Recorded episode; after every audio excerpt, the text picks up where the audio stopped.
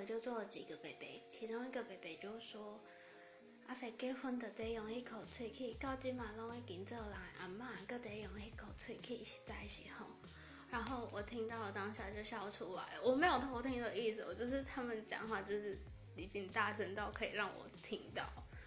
然后我就觉得超可爱又超好笑的，因为如果你平常用国语讲话，其实没什么感觉，可是因为北北他是讲台语，然后我就觉得很好笑，然后还有一个好笑的点是因为。也不是好，也不算好笑，就是很还蛮可爱的。因为他讲的时候是那种有点无奈，可是是宠溺的那种语气，不是那种很嫌弃的，所以我就觉得就是